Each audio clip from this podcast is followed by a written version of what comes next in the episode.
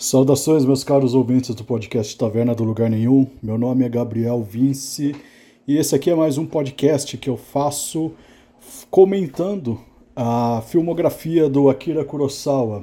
É, o último podcast desse tema foi a respeito das relações que Akira Kurosawa tem com o escritor William Shakespeare. Né? Eu, eu trouxe uh, três filmes que são baseados na obra de, de, William Shakespeare, que o Akira Kurosawa fez.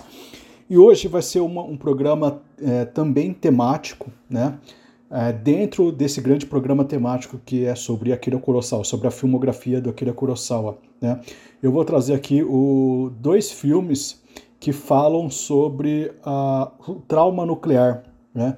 E como que o Akira Kurosawa trabalhou isso em dois filmes, né?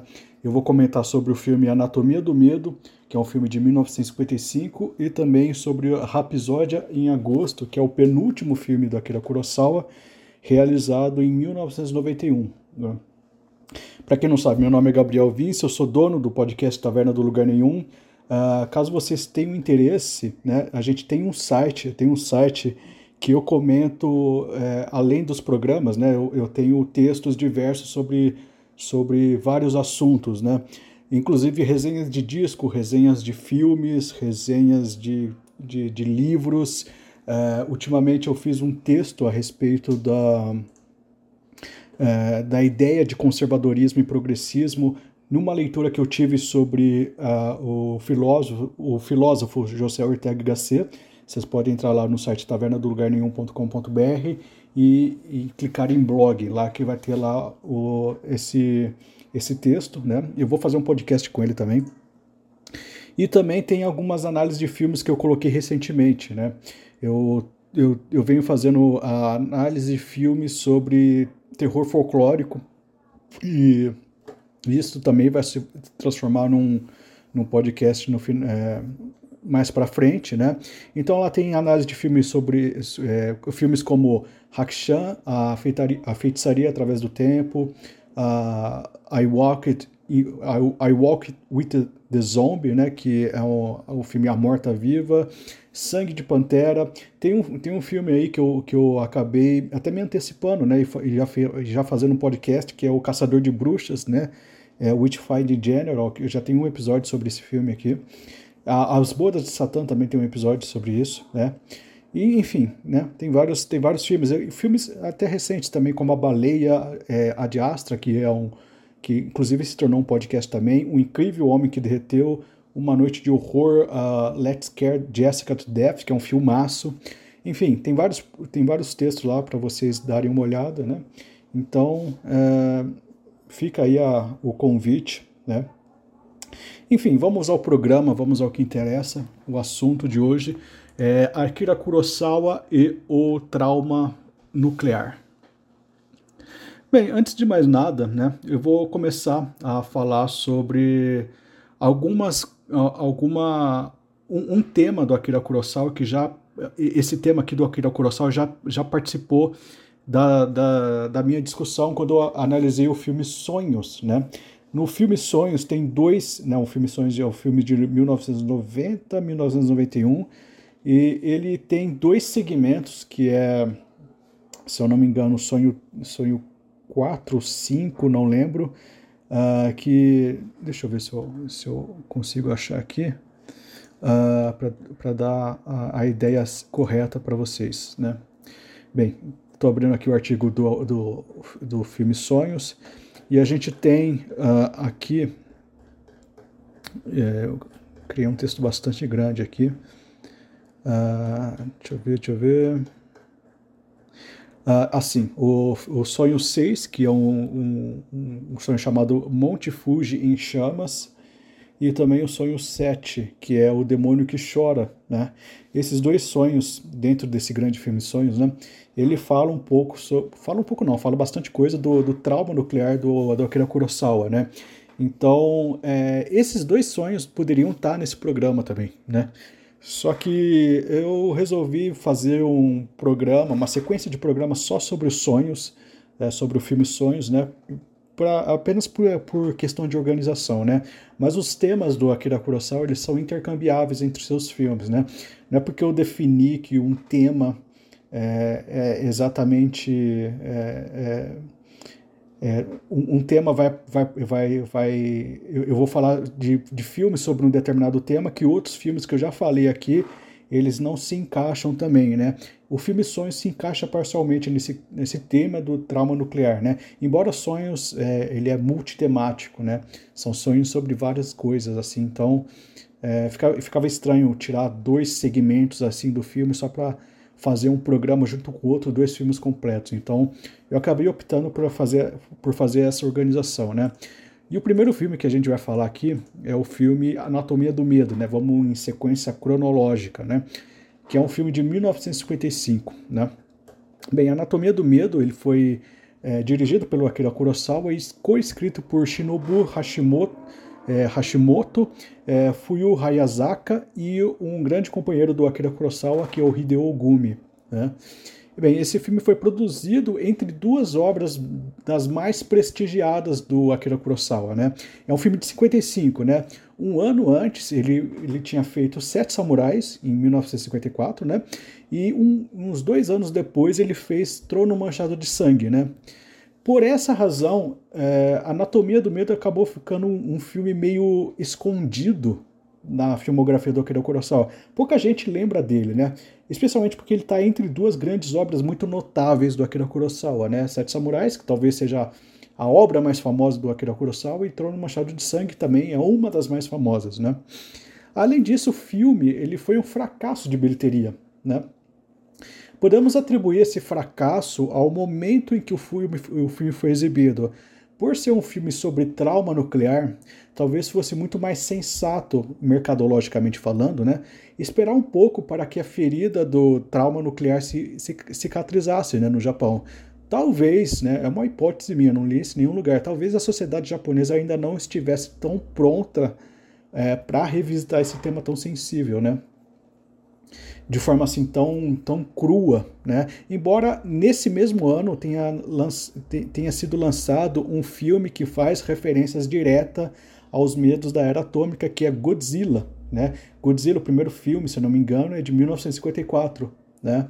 E, e só que ele tem uma toda uma abordagem mais de é, mais de entretenimento, né? É um, é um grande filme, né? O Godzilla é, um, é um grande, é uma grande força cultural é, do, do cinema pop japonês, né?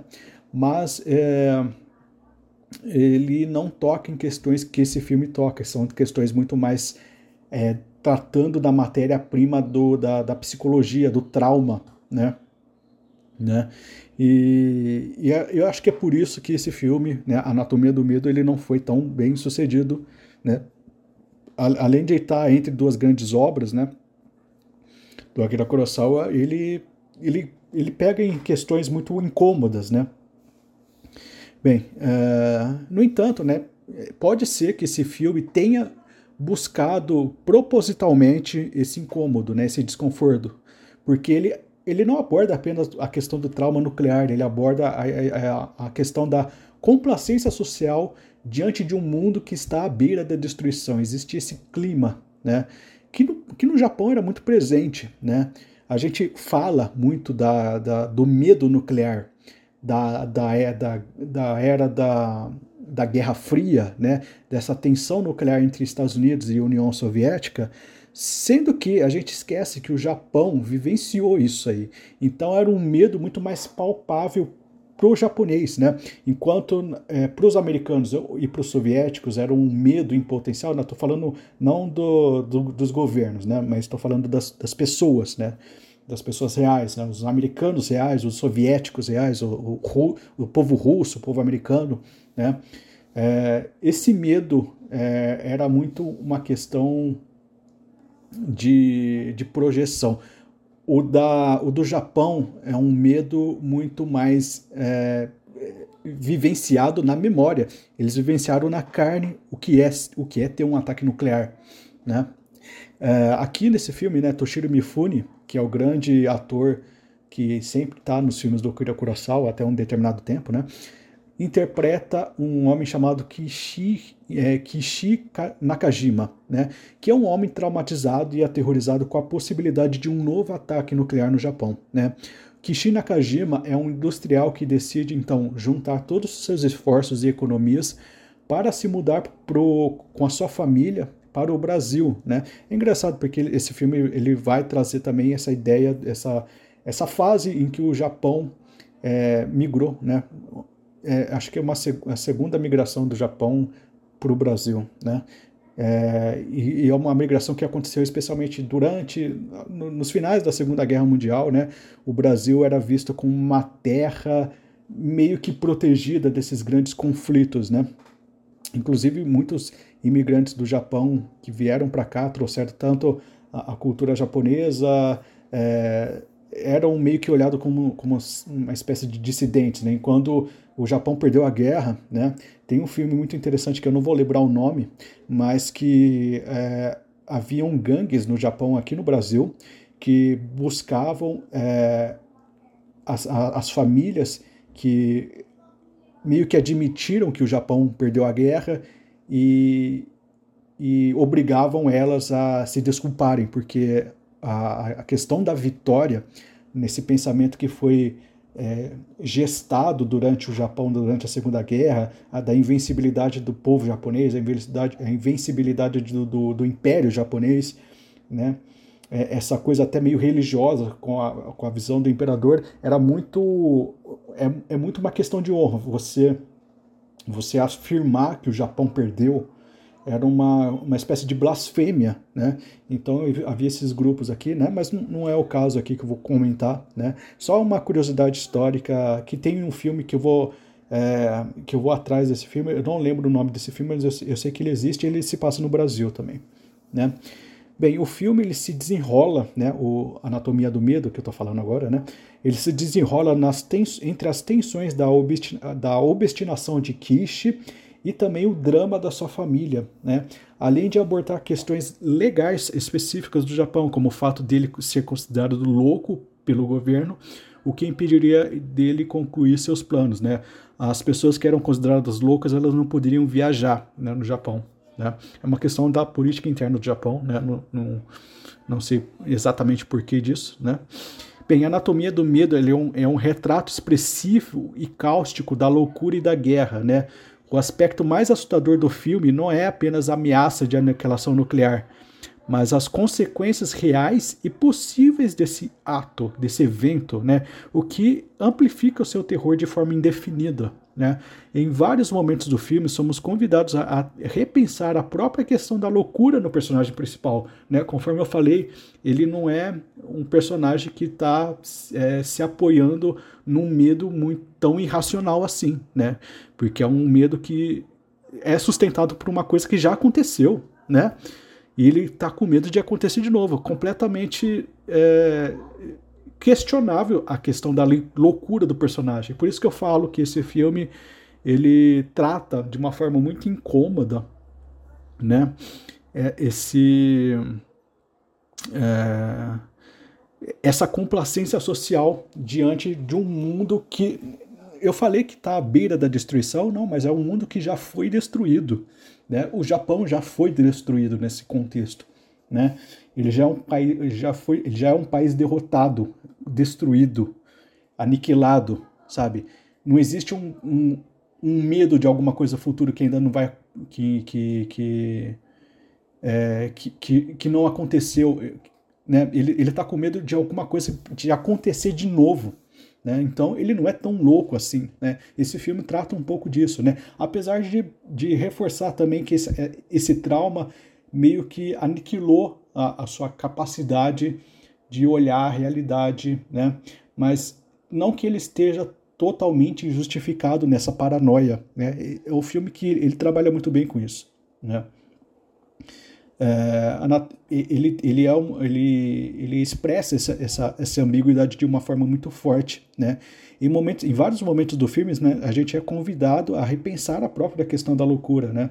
se ela ou não justificada, dada a, experiência muito real da devastação nuclear que o Japão já passou. Né?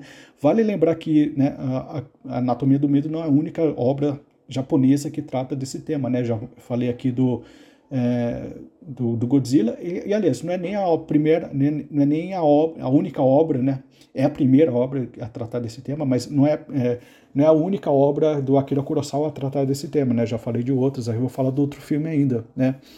Enfim né? Apesar de ser uma das obras menos lembradas e ser um não ter sido um, um grande sucesso de bilheteria né? Isso obviamente não define a qualidade do filme né, Anatomia do Medo é um filme muito impactante e poderoso, né, e, e, merece ser visto, né. Tal como o próximo filme que a gente vai comentar aqui, né, que é um filme de 1991 chamado Rapsódia em Agosto, né. Rapsódia em Agosto é um filme vagamente baseado num, num romance chamado uh, Nabe no Kana, de um, de um escritor chamado Kiko Murata, né, que foi publicado em 1964. Né. Esse livro, no Kana, né, ele é um livro muito, uh, muito mais ligado à questão é, das raízes japonesas, né, e tem um, um grande tema central que é a culinária, né, Nabe no Kana, né. O que o Akira Kurosawa faz é transformar esse livro num, num filme sobre trauma nuclear, né? Ele pega elementos desse livro, né? E, a, e junta, né? Esse livro ele, ele foi é, é, ele não trata desse tema, né? Mas eu, o Akira Kurosawa inseriu esses temas, né? E acabou fazendo a sua própria versão de Nabeno Kana, né? E, e, acabou se transformando num filme bem icônico, né? Da, da era da, da, do trauma atômico, né? Bem, é, o filme conta a história de Kane, né, que é uma mulher idosa que mora em Nagasaki, né, no Japão, e está tomando conta dos seus quatro netos durante as férias. Né. Lá em Nagasaki, né, eles aprendem sobre a bomba atômica, né, que é um se transformou numa coisa, sabe, é, cerimonial, lembrar da bomba atômica, né, porque é importante lembrar dos traumas, né, para que eles não se repitam, né. E e que, que e, e é uma é, é, um, é, um, é uma dívida de respeito com os mortos, né? né? Você não esquecer o que aconteceu, né? É, lá eles aprendem sobre a bomba atômica que atingiu o local em 1945 e como o fato acabou matando o avô deles, né? A gente tem uma, um avô, né? Um, uma pessoa que está é, diretamente ligado a, as tragédias do, do, da bomba atômica. Né? O filme é uma elegia sobre três gerações de uma família japonesa do pós-guerra, a memória da bomba atômica e a ferida que se deixou no Japão. Né? Ele é um filme muito mais. É, enquanto a Anatomia do Medo é um filme um pouco mais centrado num personagem só, numa perspectiva individual, é, Rapisódio em Agosto ele trata mais de um drama familiar. Né?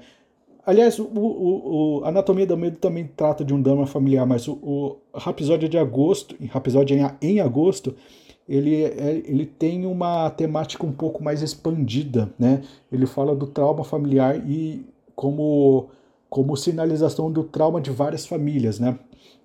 Enquanto a Anatomia do Medo, ele tem o trauma na, o familiar envolvido ali, mas o foco da, do drama é muito mais no, no personagem né, no personagem principal. Né. Rapisódia em Agosto apresenta uma reflexão delicada sobre a memória e a reconciliação. Né, é um tema que está muito, tá muito forte nesse filme. Né. Kurosawa serve-se da história de Kane para fazer uma poderosa análise do holocausto nuclear e de seus efeitos sobre a sociedade japonesa, e apresenta-nos uma sincera reflexão sobre o choque entre o presente e o passado. Né? O filme mostra como três gerações de japoneses conviviam com as lembranças da, da tragédia de 9 de agosto de 1945 e como enxergavam 45 anos depois as relações com os cidadãos é, do país que lançou as bombas. Né? A gente tem, é, depois de 45 anos, né, a gente tem uma ferida né, que já está cauterizada né, e que é, japoneses e americanos entram numa espécie de amizade, né?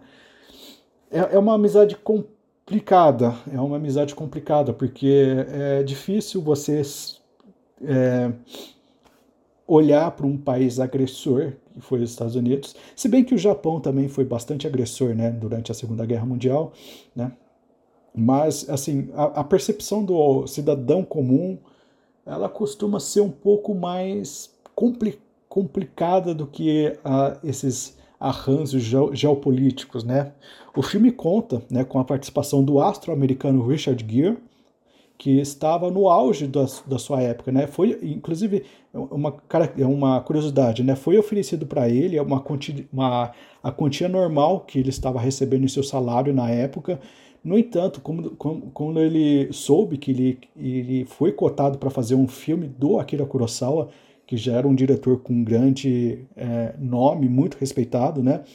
Ele falou que faria de graça esse filme, né? Mas, assim, a equipe do Kurosawa, não querendo levar vantagem né, sobre o autor, a, ofereceu a ele um modesto salário, né, além de todas as despesas pagas. Né? Então, fez, eles fizeram questão, uma, uma grande gesto de gentileza entre os dois. Né? E o filme ele foi o penúltimo né, do Akira Kurosawa, né, que morreria né, aos 88 anos, em 1998. Né, o último filme que ele fez foi Madadayo, que eu ainda vou falar sobre ele sobre esse, nesse podcast, né? Esse filme ele resgata o trauma, o tema da, do trauma da bomba atômica, né? Que já foi explorado, né? Conforme eu falei na Anatomia do Medo de 1955, né? Incorporando nesse tema do trauma, né? Também temos o ponto de vista do diretor sobre a importância do constante exercício de revisitar a memória, né? Como uma coisa necessária, né? É, como uma necessária postura de respeito à humanidade e até lucidez política, né? O, o filme, né, é mais do que o do que o Anatomia do Medo, ele acaba sendo um comentário político, né, de um, e uma e sobre uma discussão mais intergeracional sobre os traumas históricos, né?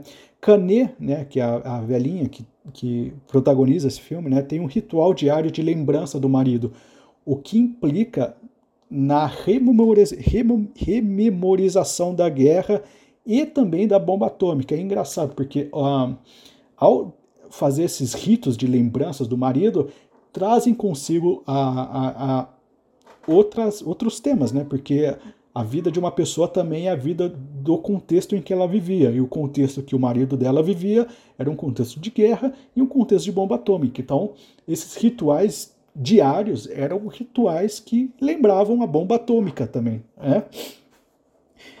É, e a gente tem essa perspectiva ritualística da, da mulher, né, da, da Canet.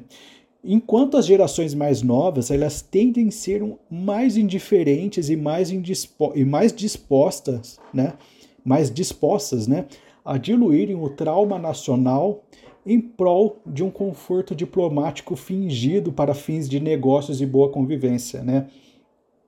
É engraçado que uh, esse filme trabalha uma, uma, uma, ideia muito interessante, né? Que a memória de Canet do trauma se torna uma coisa impertinente para os seus filhos, que querem manter uma boa relação com os parentes, amigos e parceiros comerciais americanos.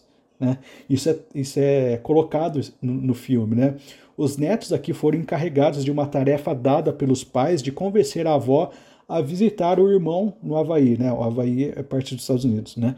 Prometendo que eles também iriam junto com ela na viagem, né?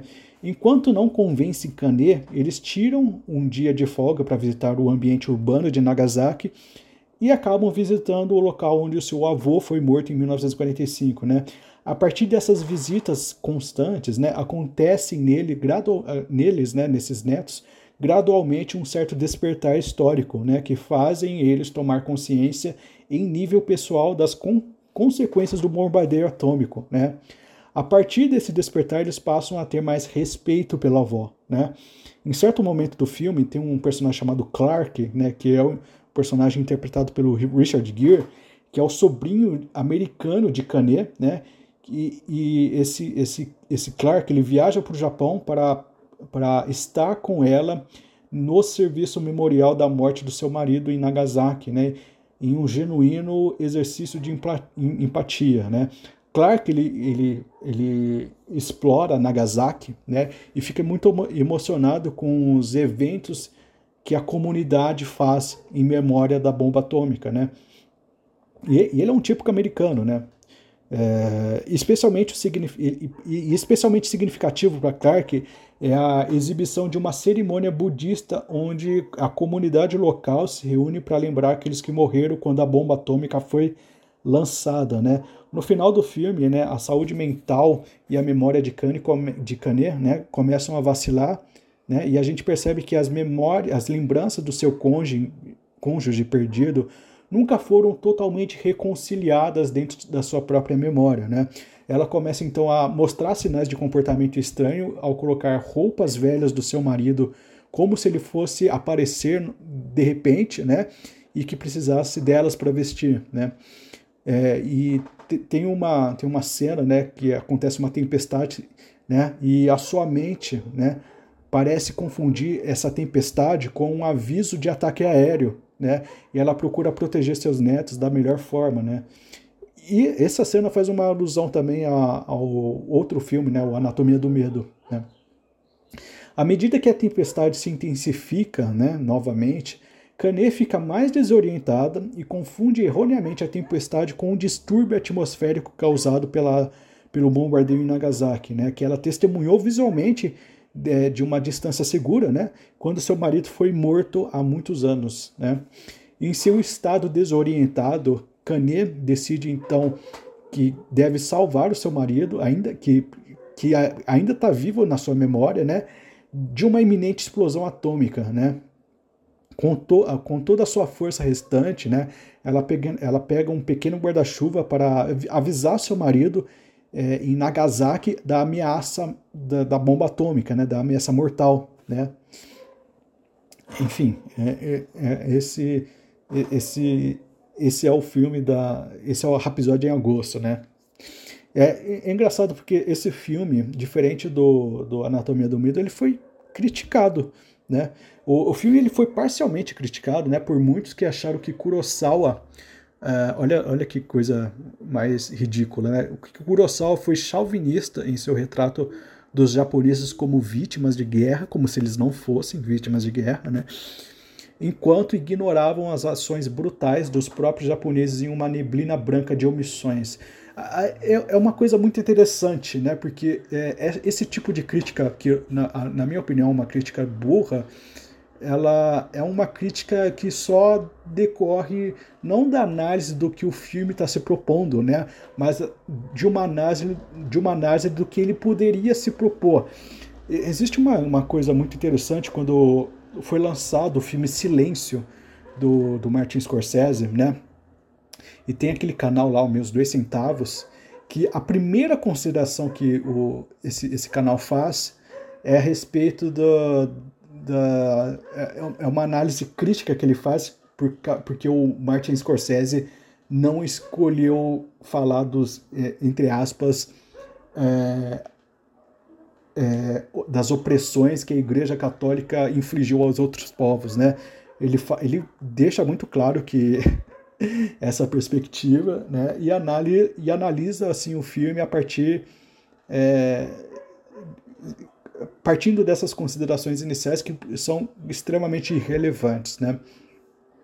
Existe uma coisa assim no, no, na, na, história do Japão que é, sim, o Japão foi um, um império maldito, né? Que oprimiu muitos países, né? Especialmente a Coreia, a, a Coreia do Sul e a Coreia do Norte, né? A Península Coreana, né? Inclusive eu tenho um, um vídeo a respeito do, do, do, quadrinho A Espera de Kensuke Kendrick né? Que é uma autora coreana, que ela comenta muito a respeito da, do, do trauma que, que, que o Japão deixou na Coreia, né? E é imperdoável isso aí. Só que tem uma coisa, existe esse fato histórico, Existe outro fato histórico, que é o ataque injustificado das bombas atômicas que o Japão sofreu. E existe outra história, que é a história dos japoneses que vivenciaram isso, que não tem nada a ver com as, com as decisões geopolíticas do seu país, né? É como se você começasse a, a, criticar todo o, todo japonês por causa dos crimes que o, que o, o seu país, o, o Estado, é, infligiu às, out outras populações, né? Inclusive no, no é, nesse, nesse quadrinho que eu mencionei, né, A Espera, de Kensuke, Kensuke Kendrick uh, eu, eu falo muito da diferença do caráter do Estado, né, que ele, esse, esse, esse quadrinho fala sobre a separação das duas Coreias, então eu estou falando muito do caráter do, dos dois estados e do caráter da população que teve suas famílias separadas, que não tem nada a ver com essa divisão política, que estão, né, assim, com perdão da palavra, pouco se fodendo para o que é capitalismo e socialismo, né? E que só querem viver juntos no mesmo espaço, né? É, então eu tô, eu, eu tô sempre colocando essa questão política como uma questão muito desumanizadora dos dias de hoje, né? É, não que a política seja em si é, desnecessária, mas a gente entrou numa. A gente acabou entrando numa fase muito é, perigosa de, de, idolatra, de, de idolatria política, da, da de, de, idolatria da política, né? E que eu acho muito perigoso que a gente tem assim um certo dever né, de colocar a política junto com outras questões que são igualmente mais igualmente relevantes, né? relações pessoais, relações comunitárias, religião, moral, é, liberdade, tudo isso tem que ser considerado, né? E não só política, né? E quando a gente fala, o, o pessoal critica o Kurosawa por não ter dado ênfase, na, por ter omitido, né, a, a questão, chamando ele de chauvinista nesse aspecto, a gente percebe o quanto a, a, as críticas elas são politicamente enviesadas e se tornam, uma, se tornam críticas muito burras né, a respeito de uma obra. Akira Kurosawa não falou sobre os crimes do Japão porque esse não é o foco do filme, é simples assim. Né? Para mim, esse tipo de crítica é um reflexo, é um reflexo de alguém que ficou incomodado com a impertinência do tema, inclusive, né? Engraçado que notar que Kurosawa aqui, é, engraçado notar que Kurosawa aqui faz o, seu papel de Kane, né? O, o filme ele não é sobre as brutalidades cometidas pelo Japão na Segunda Guerra. Não se pode exigir de uma obra a pretensão de esgotar todos os pontos de vista possíveis dentro de um determinado tema, né? O que Akira Kurosawa faz é um recorte, né? E, além disso, né, nada mais longe da verdade dizer que o Akira Kurosawa fez um simplório panfleto anti-americano nesse filme. Né? O filme deixa bem claro, diversas vezes inclusive, que o problema não é o americano. Tanto que o personagem interpretado pelo Richard Gere, né, que é o Clark, ele é uma figura amável no filme. Né? Ele não é aquele americano é, é, vilanizado, como a gente poderia supor é, se, se, essas críticas fossem válidas. Não, ele é uma, uma figura amável, importante no filme, importante para fazer essas conexões, importante inclusive no desenvolvimento da personagem Canet antes dela ficar completamente louca. Né? Ele foi um personagem muito importante. Ele teve uma. uma é, ele, ele, é sobrinho da Canet, né? Uma, o sobrinho americano da Canet, e ele teve tem momentos muito íntimos, muito bonitos junto com ela, coisa que nenhum outro é, sobrinho japonês teve né, no, no filme. A sensibilidade dele comoveu ela e, a, e o trauma dela comoveu ele é, de forma recíproca. Né? Embora a tragédia com o, o, a, com o qual Akira Kurosawa lida tenha sido uh, uma ação americana, e isso é inegável, a sua atitude é isenta de rancor ou culpa né? Isso é, isso é, exceto quando é sugerido que o bombardeio é um evento que os americanos preferem esquecer, né? Isso aí é levemente sugerido no filme, mas nada que comprometa muito uh, o entendimento geral de empatia e de, e de uma, uma, um desejo de reconectar o ser, um ser humano com o outro, né? Ou seja, né, o, o, o, o que talvez possa ser um ponto negativo no filme é o tom meio piegas de sentimentalismo barato e humanismo pedagógico que o Akira Kurosawa tem. Mas isso aqui não está tão reforçado assim. O filme ainda é um grande filme, né?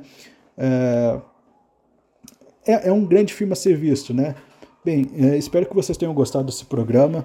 Eu reforço aqui, se você está ouvindo pelo YouTube, dá, deixa um comentário, é, dá um like aí, por favor, né?